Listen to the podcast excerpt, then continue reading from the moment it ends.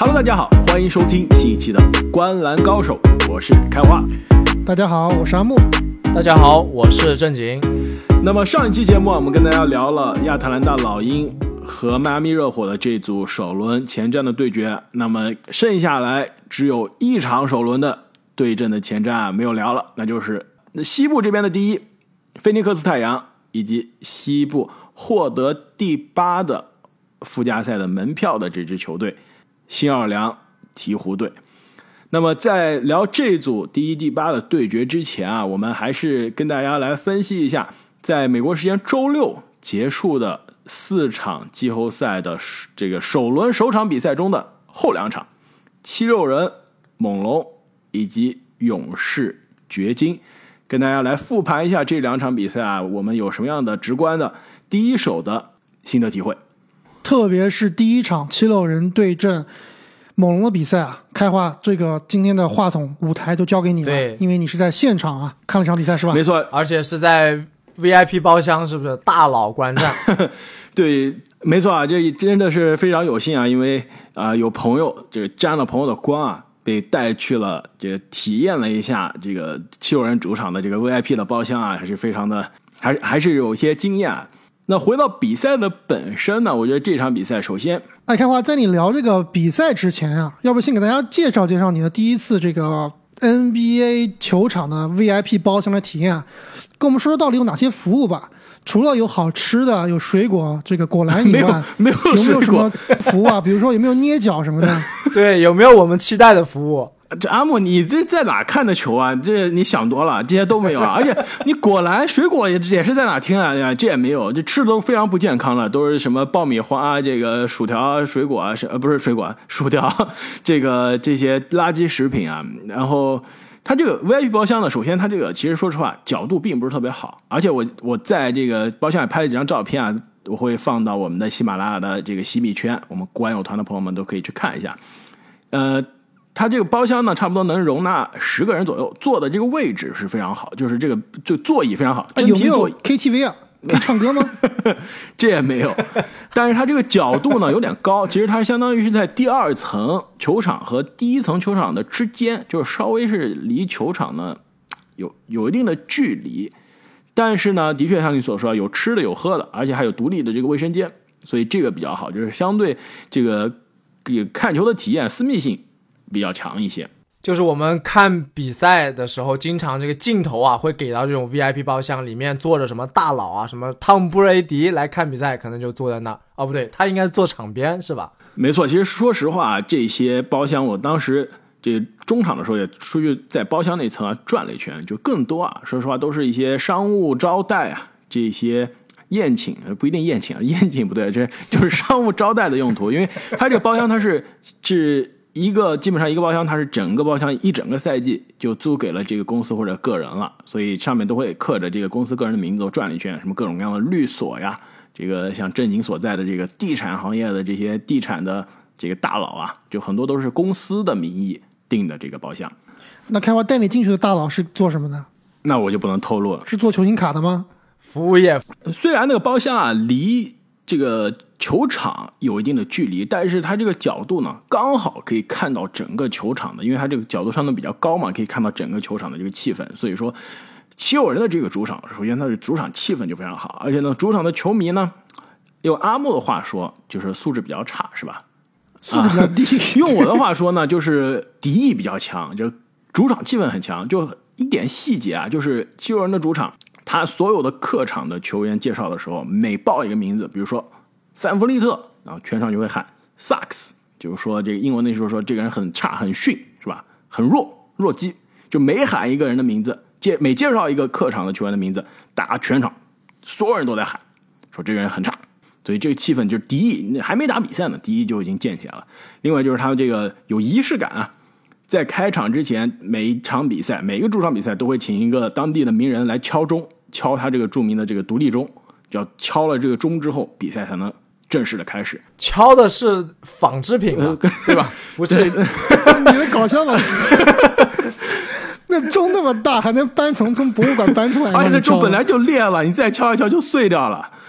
这节操掉了一地啊！而且他这个主场，我之前我在节目中说过，因为之前也看过七六人主场，就是他这个喷火，他这个主场开场的时候会从那个栏架的后面喷那个火焰，哇，那个火焰的温度，就是你喷下来之后，一一下子，首先大家气氛是热烈的，另外就是 主场的这个温度一下子也上去了，还是非常有意思啊！而且在这个主场气氛下，昨天。七六人是拿下了非常关键的第一场啊！虽然我们三个人都说这个系列赛猛龙七六人很有可能打得有来有回啊，但是光从第一场的角度上来看，而且七六人也是著名的主场打得好的球队，那真的是场面上是有压制的感觉啊！所以这场比赛，说实话，跟我们在赛前预测的非常的像。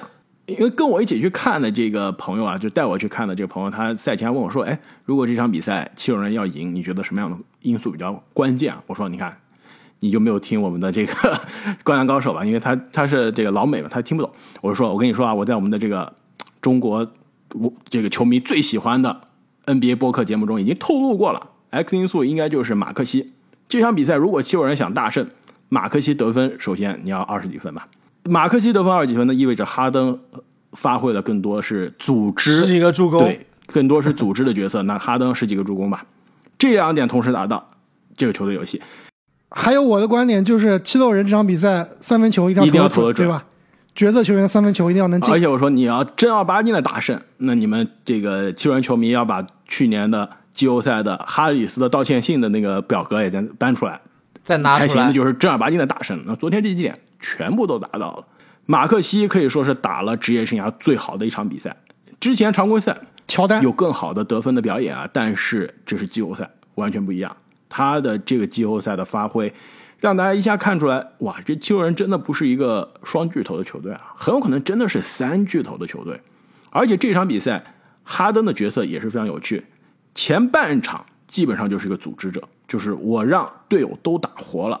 让马克西打出手感，让哈里斯打出手感，下半场我再来解决我的得分，后撤步三分啊，这个欧洲步上篮二压一也都有了。还有一点就是非常有趣，这一点其实跟我在赛前想的还有一些不一样，因为赛前猛龙的首发阵容出来的时候，我当时有些疑惑，是让西亚卡姆打中锋的，对吧？没有让一个传统的中锋上来顶大地，而是让西亚卡姆来顶大地。当时我觉得这西亚卡姆不怕自己。犯规麻烦嘛？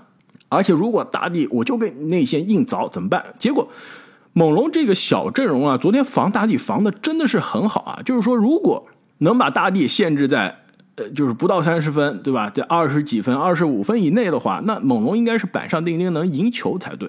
但问题就是，昨天七六人是多点开花，在大地得分比较艰难的情况下，依然是其他人都站出来了。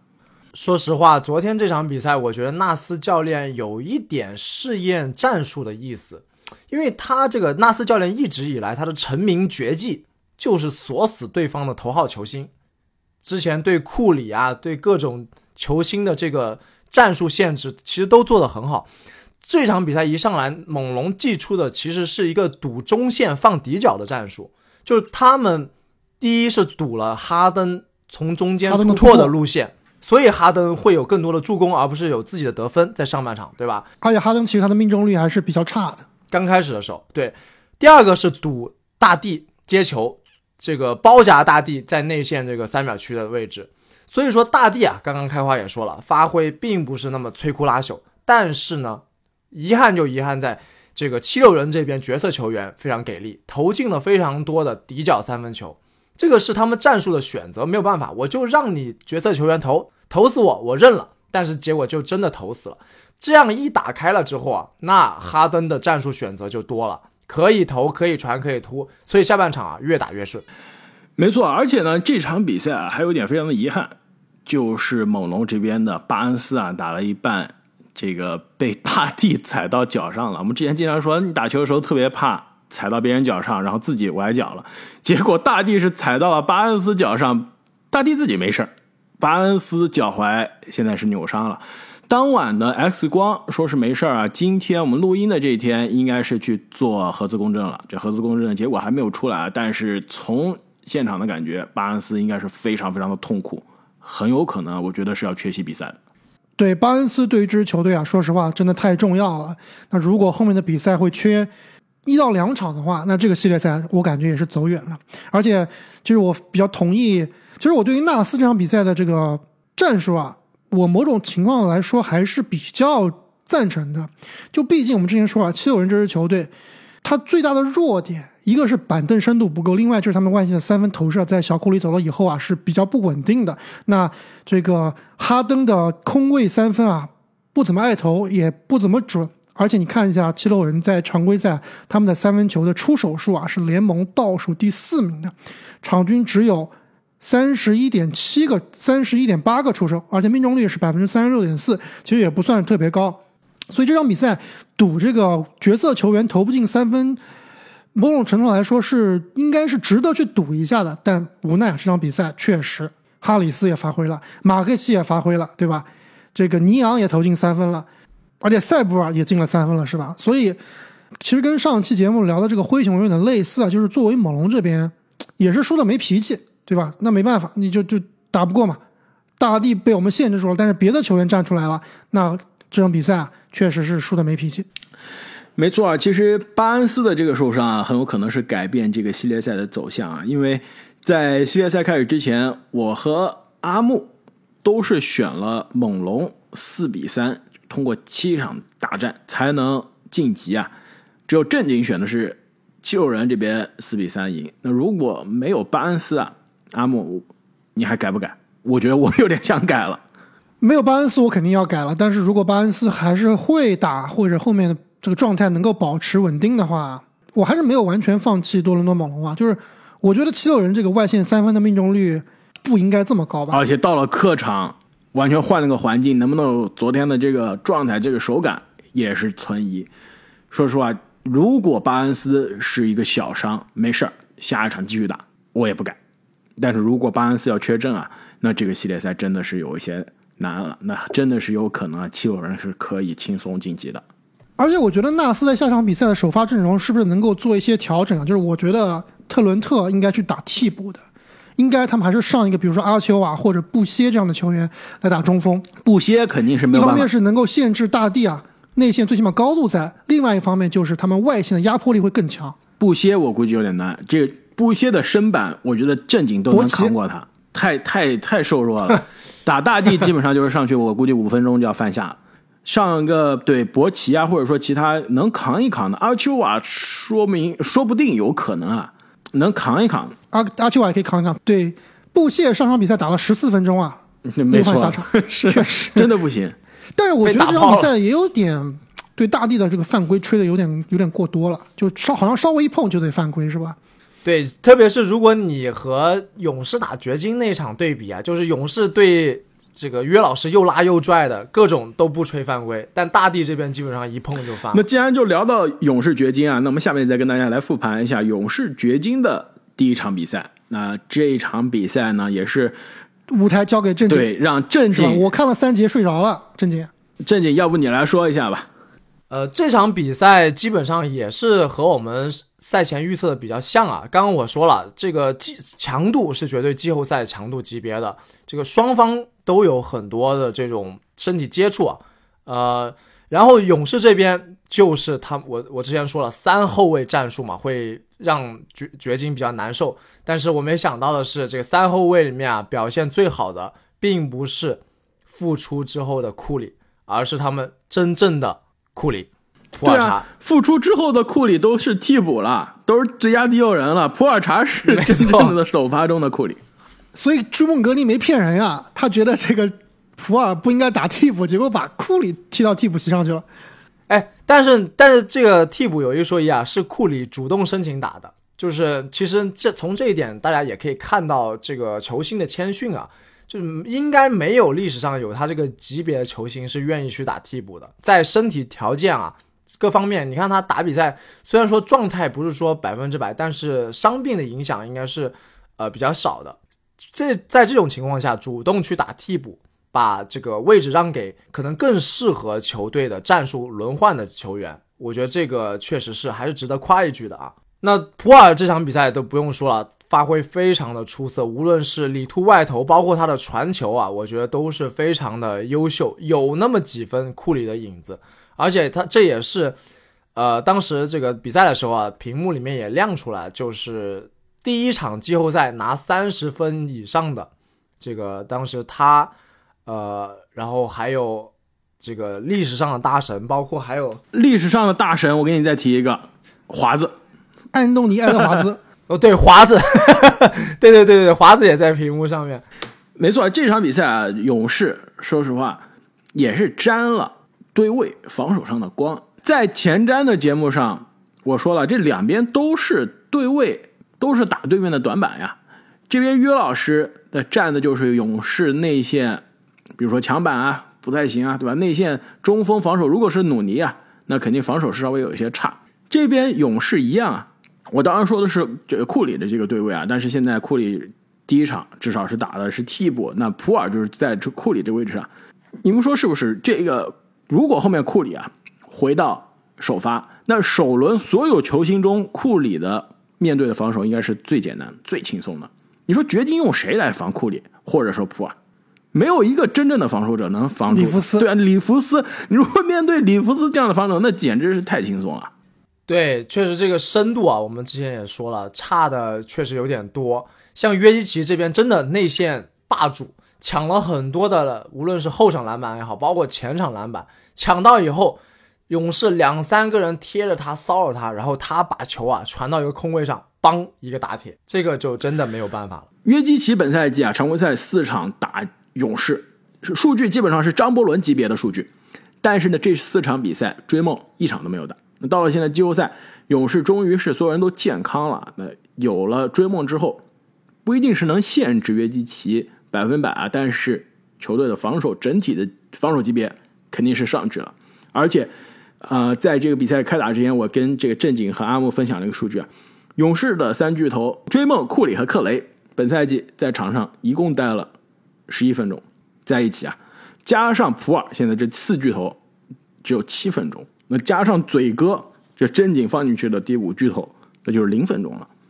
所以，我们现在终于是可以看到一个完整体的勇士，这还是不一样的。这跟常规赛级别的勇士是不一样的。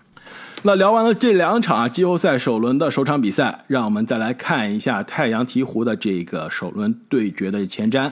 我们按照惯例，还是会给大家来分析一下两边的优势劣势，以及有什么样的。X 因素，最后呢，还是会给出一下可能是最没有悬念的一组对决的比分预测了。那首先再来聊一下菲尼克斯太阳这边吧。两位，你们觉得太阳最大的优势是什么？或者我觉得简单一些吧。太阳，你们觉得所有优势中最大的是什么？然后还有什么样的短板？就实在是优势太多了。确实，这一组对位啊，嗯，不是说不尊重。鹈鹕和鹈鹕的球迷啊，但是真的差距太大了。我记得之前有一期节目，有个鹈鹕的球迷也专门给我们留言啊，他感觉他对鹈鹕也是非常的喜爱啊。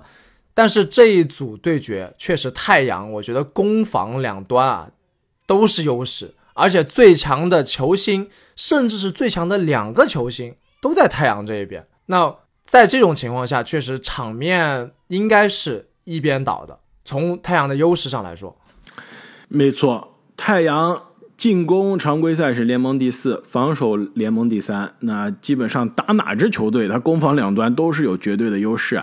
而且太阳如果让我聊啊，他这个最强优势就是他的这个整体性。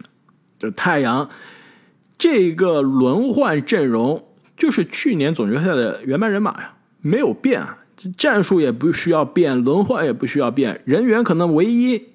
有不一样的就是麦基的这个补强，对吧？其他的首发五虎再加上这个佩恩啊，再加上卡梅隆·约翰逊啊，基本上就是去年的味道，去年的样子。所以去年能通过这个人马打进总决赛，险些夺冠，那今年肯定季后赛前几轮应该不会有任何的问题啊。但是相比之下，鹈鹕这边就是比较新的阵容了，瓦兰是新来的，CJ 是半途加盟的，所以球队。这支新的球队虽然状态很好啊，到了季后赛能不能适应，能不能玩得转，肯定我觉得是有问题的。如果说非要让我去找一个太阳这边的劣势，鹈鹕的优势啊，我可能会说是造犯规。就太阳这边，他因为打的比较有纪律性，比较合理，有很多的这个空位的三分啊，以及转换进攻，所以他的罚球相对来说是比较少的。罚球出手数是联盟排第二十七，罚球命中数是联盟二十四。那鹈鹕这边呢，罚球出手是联盟第六。罚球命中是联盟第二，所以说在这个造杀伤方面，可能鹈鹕还是有一定的优势的。但是对于鹈鹕来说啊，呃，而且是对于这支鹈鹕里面大部分的年轻球员来说，他们的首次季后赛之旅还是非常值值得期待的。上一场附加赛胜利之后啊，他们当时在这更衣室里面，他们的那个女老板都来了啊，就鼓励了大家，然后大家疯狂的往这个教练身上泼水，大家也是非常的高兴。通过自己的努力啊，打进季后赛，可以说也是对于这些年轻球员来说非常宝贵的一个经验。哎，你别说，你提到这个教练啊，这个威利格林啊，其实你你你没有一种感觉，就是他跟这个对面的威廉姆斯教练啊，感觉是一个一个类型的，都是鸡汤教练，是不是？而都很年轻嘛。那个著名的第四节演讲，蒙蒂怎么是鸡汤教练呢？鸡汤教练不是道格嘛，对吧？是里弗斯呀，蒙蒂。这还是有两下子的啊！不，道格那个是假鸡汤，那个是大鸡汤，不接地气的鸡汤，对吧？是整些没用的，这进加整些没用的是吧？对，加人参的鸡汤。这个蒙蒂和格林的鸡汤是那种妈妈熬的鸡汤，是有有营养的，是有营养的。没错，其实刚刚正经说到的这个鹈鹕队的庆祝啊，虽然没有森林狼晋级之后的庆祝那么夸张，但是也是非常的开心，因为其实你想一下，仔细想一下。鹈鹕今年真的是太不容易了，胖虎现在一秒钟没有打，对吧？一秒钟都没有打，都没有随队伍队伍的训练过，那球队还是进了季后赛啊。首先这一点，我觉得就要值得这个掌声。另外一点呢，球队阵容休赛期变了一波，打了一半又变了，对吧？这个比如说 CJ 的这个交易，当时很多是人很多人是质疑的，就是说你交易来一个三十岁的 CJ 有什么用？你想冲击季后赛吗？能进季后赛吗？湖人把最后一个名额已经占了，你进不了的。结果人家真的是进了季后赛了。那这一点呢，也是大家值得给呃鹈鹕掌声的。还有一点就是 CJ 麦克罗姆了，对，不但是挤掉了湖人，还正面击败了另一支洛杉矶的快船啊，非常厉害。而且你刚刚提到这个 CJ 麦克勒姆啊，我觉得他现在有可能是打着职业生涯最适合他的位置——控球后卫。没错，以前在开拓者跟利拉德没有办法，他只能去打二号位。那这个双枪的短板啊，尤其是在防守端就显现出来。但现在他到了一号位，我觉得是更加如鱼得水了。没错，CJ 其实，在加盟之后啊，也说现在来了一个新的城市啊，新的球队，自己打了一个新的位置，发现哎，这职业生涯之前没怎么打过啊，还真的挺喜欢的，非常适应这个控球后卫的这个职责。但问题呢？而且 CJ 说实话，加盟之后，我们之前在节目中也说了，场均十二十五分，也是打着职业生涯最好的篮球啊。但是不得不说，面对他的这个季后赛的对位，对面的防守实在太难了。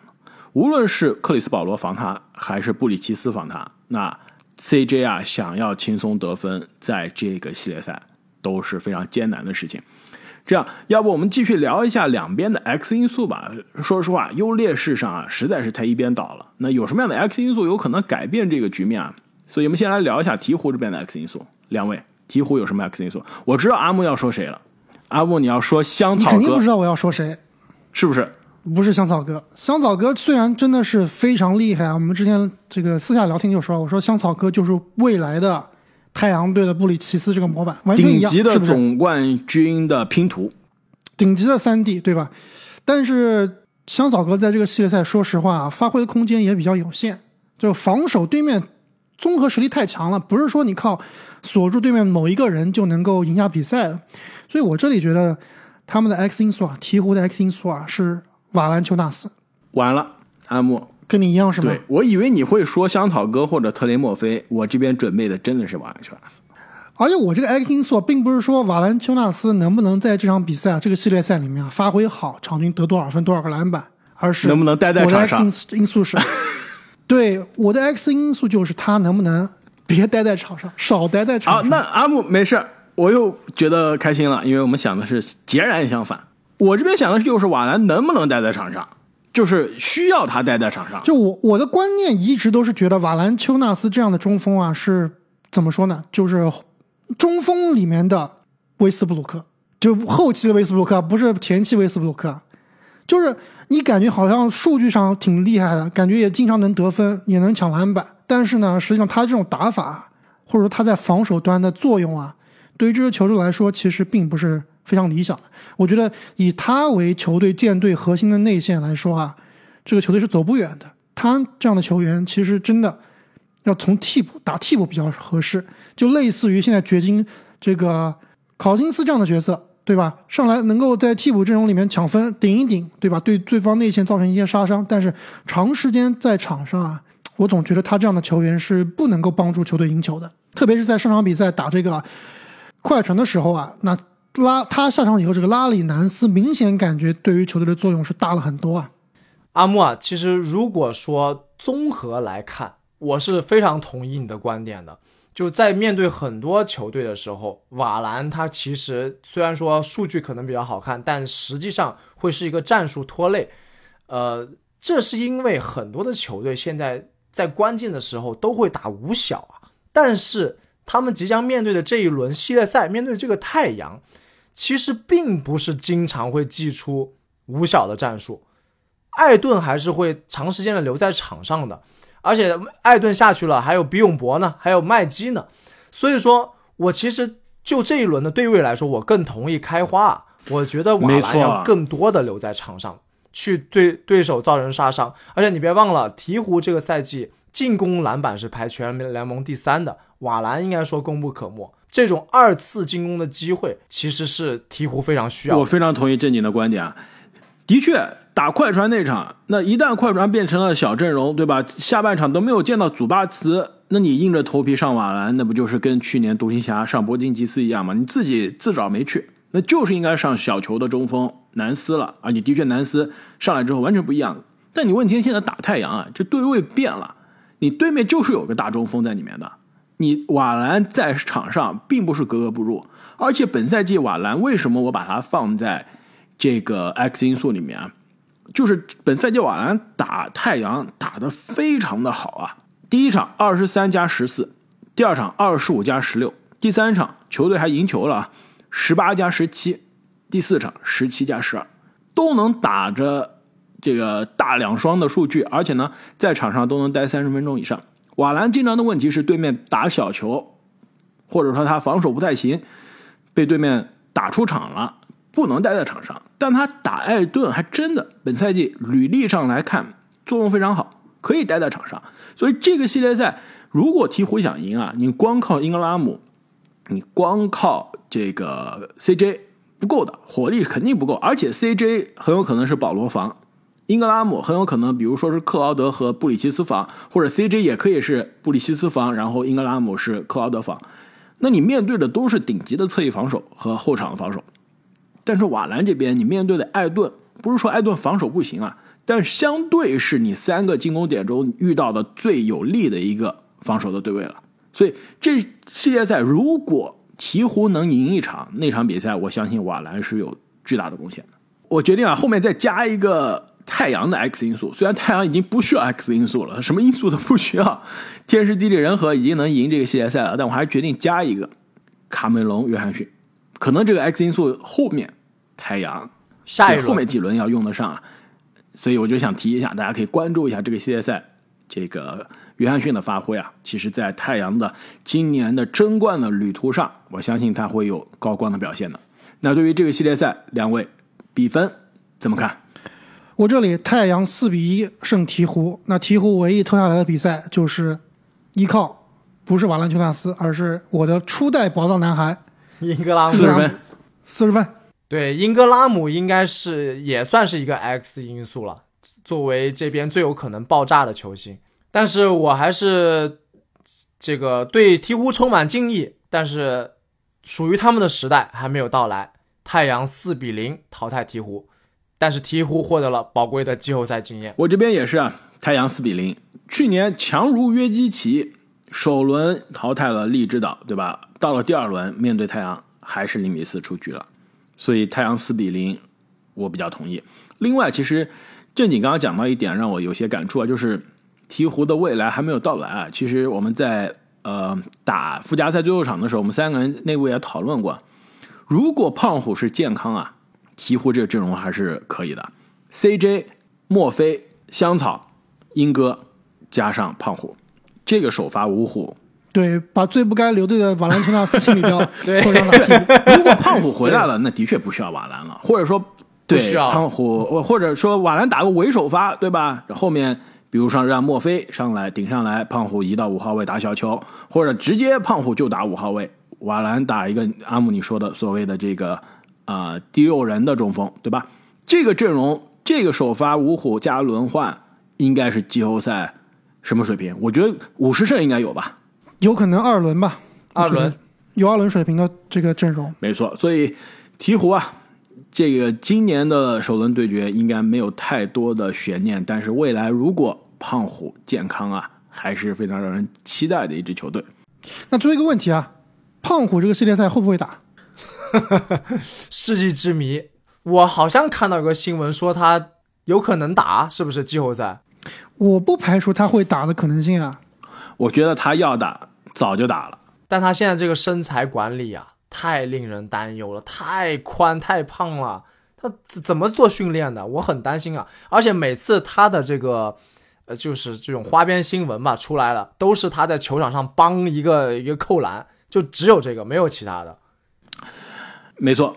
那其实我们过去这几天的节目啊，都没有跟大家分享精彩的留言啊，我决定这边分享一位我们的这个听众朋友的精彩的留言啊，而且他的这个问题，我觉得也是很多之前有朋友问过的问题啊，就是这个喜马拉雅的这个 ID 叫做如野君的朋友，也是我们老朋友啊，也是我们观友团的会员啊，他提了一个问题说。呃，三位发现了很多有趣的数据现象，比如每届选秀的人才构成啊、MVP 啊、最佳阵容啊、全明星入选的人数啊，这个之前阿木我记得总结过，对吧？啊、包括 MVP，这我总结的这个助攻要达到五点四个以上，还有最快进步球员啊、最佳第六人这些奖项的这些要素，还问我们这些数据是有网站可以查呢，还是要手动收集整理？那因为我们节目啊，经常也是说各种各样的数据啊，各种各样有趣的现象。那之前有很多球迷问过我们这个问题啊，其实我觉得我们的这些数据主要来自于我们没事儿就是闲着就，其实说起来挺挺挺有意思的。我们没事就去看数据单是吧？就去挖掘各种各样的数据，不是在看球的时候。比如说，我最近给问跟你们说了一个数据，是不是挺有意思的？就是这个塔图姆在过去十八场比赛对阵西蒙斯的场均不是场均啊，最高得分是多少分？是吧？二十五分是吧？二十九分。二十八分。没错，就是我们不是在看球的时候啊，就是在挖掘、发掘各种各样离奇、奇怪的数据的时候。所以，我们节目中说的很多数据啊，有的大多数，其实说实话，大多数是我们自己挖掘出来的。那用的什么样的网站呢？就比如说 NBA 的官网，它的这个数据的呃工具就是非常的非常的强大。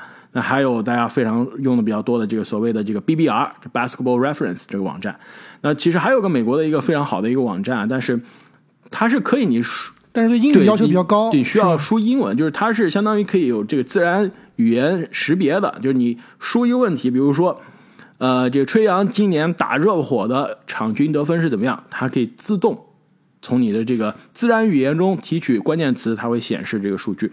变成一个数据库语言。它叫做 StatMuse。StatMuse 这个网站，而且它自己也有的手机的这个 App，所以这几个是我们经常用的这些数据的啊、网站。当然呢，其实我们节目中也有时候会提到一些比较有趣的数据的现象，也是比如说我们从啊、美国的播客啊，或者说 NBA 的这个论坛，比如 Reddit 上看来的。所以我我可以说，应该八成是我们自己没这闲着没事啊去挖掘，那可能还有两到三成是从别的这个内容上啊借鉴参考过来的。那么也是非常感谢啊，这位如叶君给我们的留言提的问题啊，也是很多其他球迷之前感兴趣啊、关心过的问题，也是非常非常感谢，最近啊，我们几乎每天都更新啊，录音制作非常的累，但是很多球迷也是给我们送上了五星的好评，给我们的节目啊带来了很多很多的支持啊，也是非常非常感谢各位听众朋友们的捧场。那季后赛首轮现在已经开打了，我们接下来会给大家不断的带来对于今年季后赛进程的分析。我们下期再见。再见。再见。